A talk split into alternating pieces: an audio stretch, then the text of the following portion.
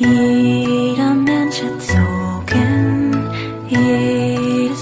爱的听众朋友们，欢迎收听荔枝 FM 幺四二九四九三恋爱季，我是主播小姨夫人。今天要为大家分享的这篇文章，名字叫做《等了半世纪的婚礼》。二十世纪八十年代，雨京景健的名字几乎家喻户晓，尤其是在《雪凝》里塑造了彼时荧幕上最经典的父亲形象。在生活中，他照顾身边的妻子几十年，相濡以沫的感情为人称颂。二零一四二零一四年三月十四日，八十三岁的雨京景健因病逝世。逝世当天，这位巨星在冰榻上完成了第二次婚礼。他为何要在临终前再次举行婚礼呢？为何一定要给八十一岁的新娘一个名分呢？北日本东京，一九五零年秋，日本尚未从战争的阴霾中走走出。街道破败，店铺萧条。十九岁的雨京姐姐坐在一间居酒屋内，愁眉不展。这个出生于东京深川、有着祖传料理店的贵公子，深受家族宠爱。但他从小喜爱舞台，希望做演员。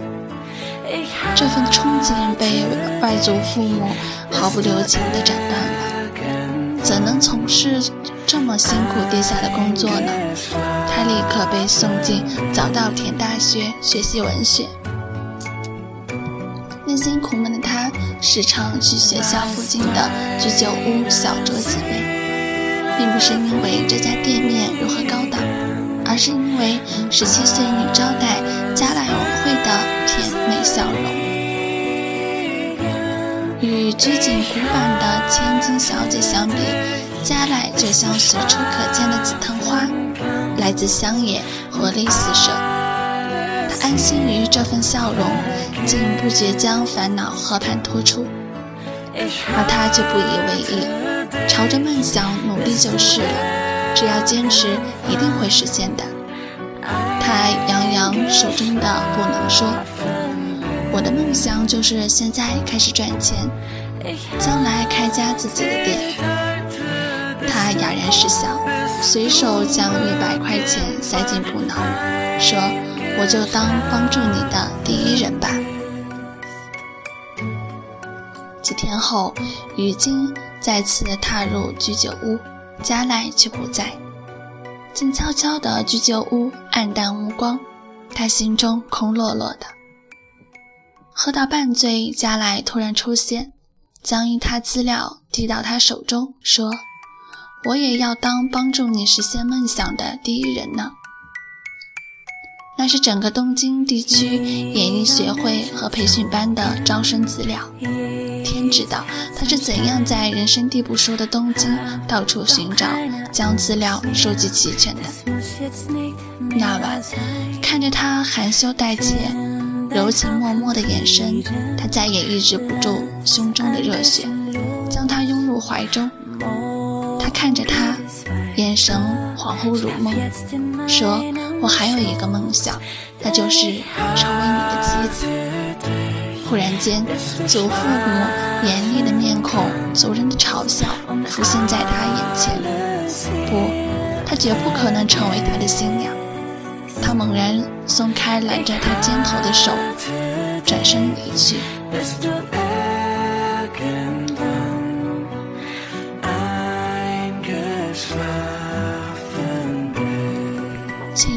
被消息，家族继承者的责任重担冲回心头。那些天，雨晶不再涉足居涉足居酒屋，然而加来倔强的表情始终在他脑海盘旋下去，盘旋不去。他终于明白，身份地位的差别可以忽略不计，重要的是他们是同一类人。他回到居酒屋，加奈却已辞职离去。做想做的事，不然就什么都来不及了。失恋让迷茫的雨晶看清了自己的路。一九五二年四月，雨晶执意退学，考入东京演演员剧团培训班，将演员作为终身的职业。在培训班，雨晶因出众的气质容貌得到了导演的喜爱。还没毕业便出演了两部电影。一九五四年，他毕业进入新东宝公司，正式开始了演员生涯。期间，他与演员阿培千惠子相知相爱，结婚。一九六二年，于晶来到名古屋拍摄影片。闲暇之余，剧组成员来到当地最有名的高级俱乐部聚会。觥筹交错之间，于晶看到了一个熟悉的身影。十年没见，他却一眼认出了她，成熟艳丽的老板娘加莱文惠。她举止高雅得体，应对自如，分明已不是当年青涩的酒家女。一向节制的他喝醉了。加赖亲自照顾他，他问了很多问题，他只淡淡一笑，说：“为了能配得上你，我可以不惜一切代价。”布裹里的一百块钱一直被他珍藏着，他收藏收藏了他所有的电影海报，他一直是他奋斗的动力。一个毫无根基的弱女子，如何能在弱肉强食的商界搏杀出一片天地？个中艰辛可想而知。他不再问，心下难受不已。回到妻子身边，他依旧想念加来淡淡的酸楚的面容。接下来的那个周末，他又去了名古屋。敏感细腻的妻子看出身边男人的异样，她不吵不闹，将一份报纸放在雨晶手边。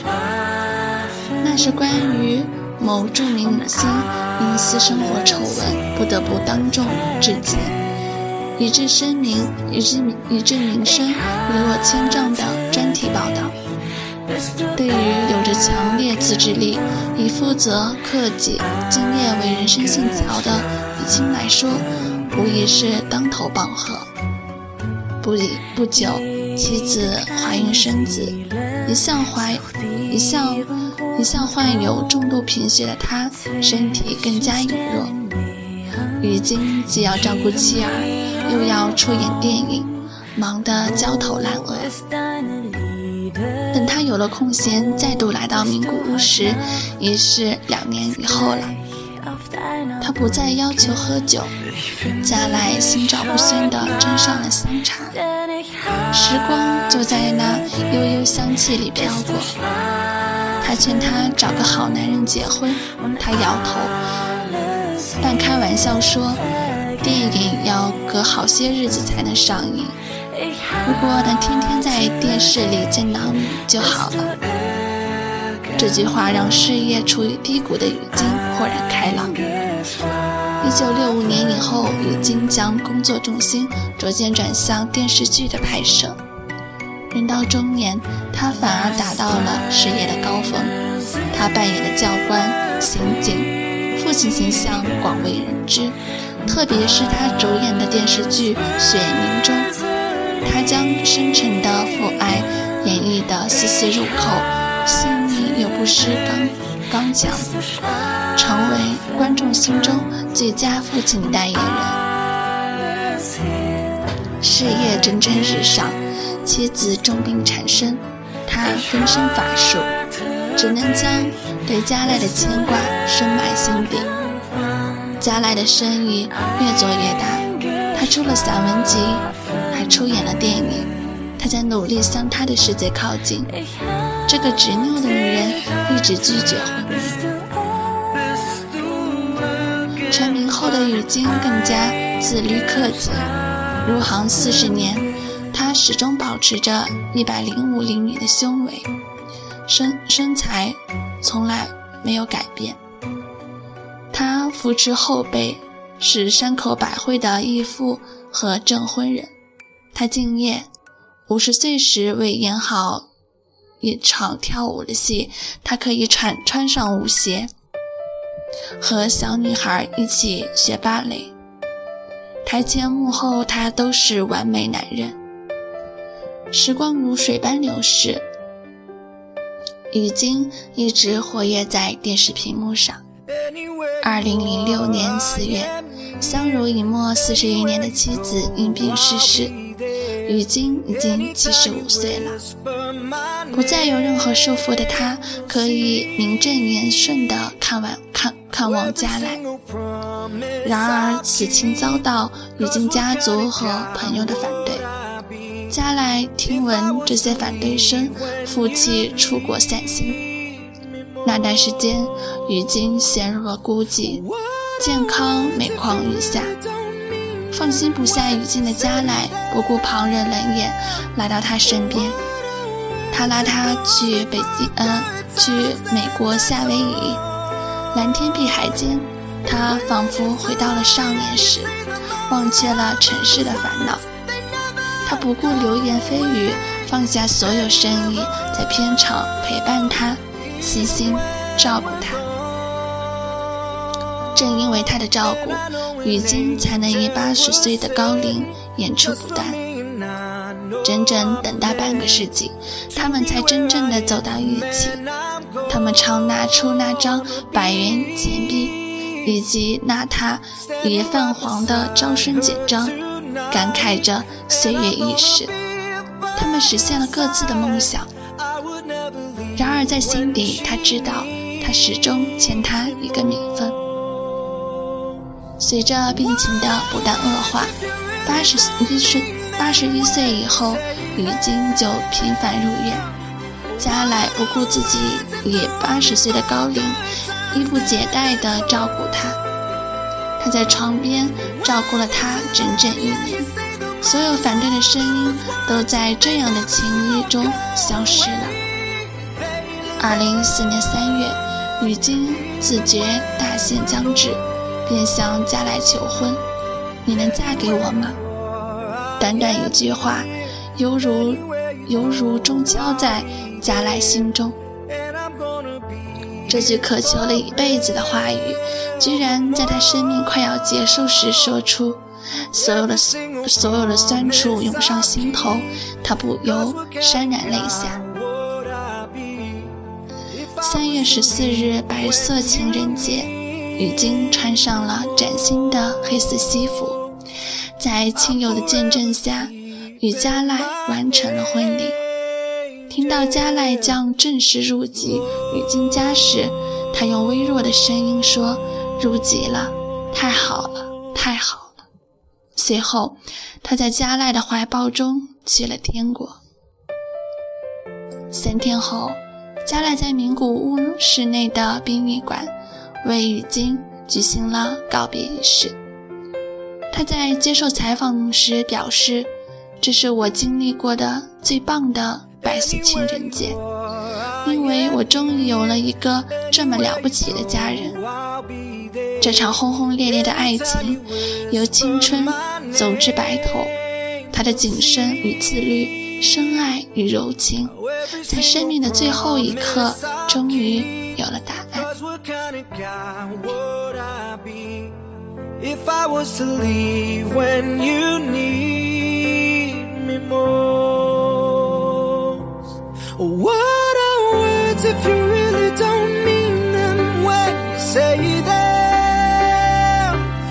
好了，今天的节目就为大家播放到这里，我们下期再见。just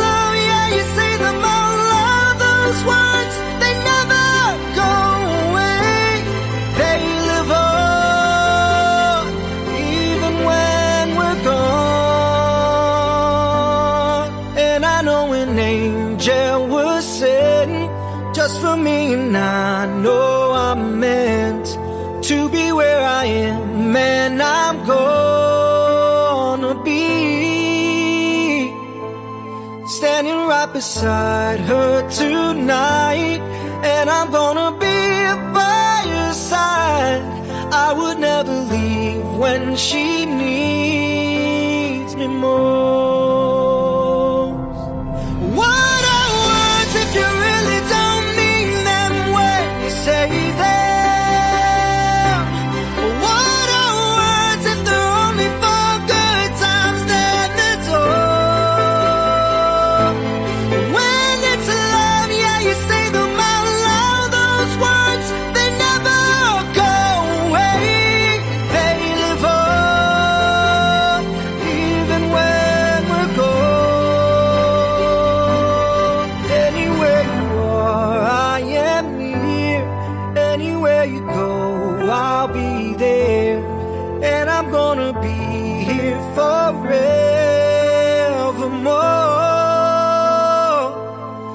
Every single promise I'll keep.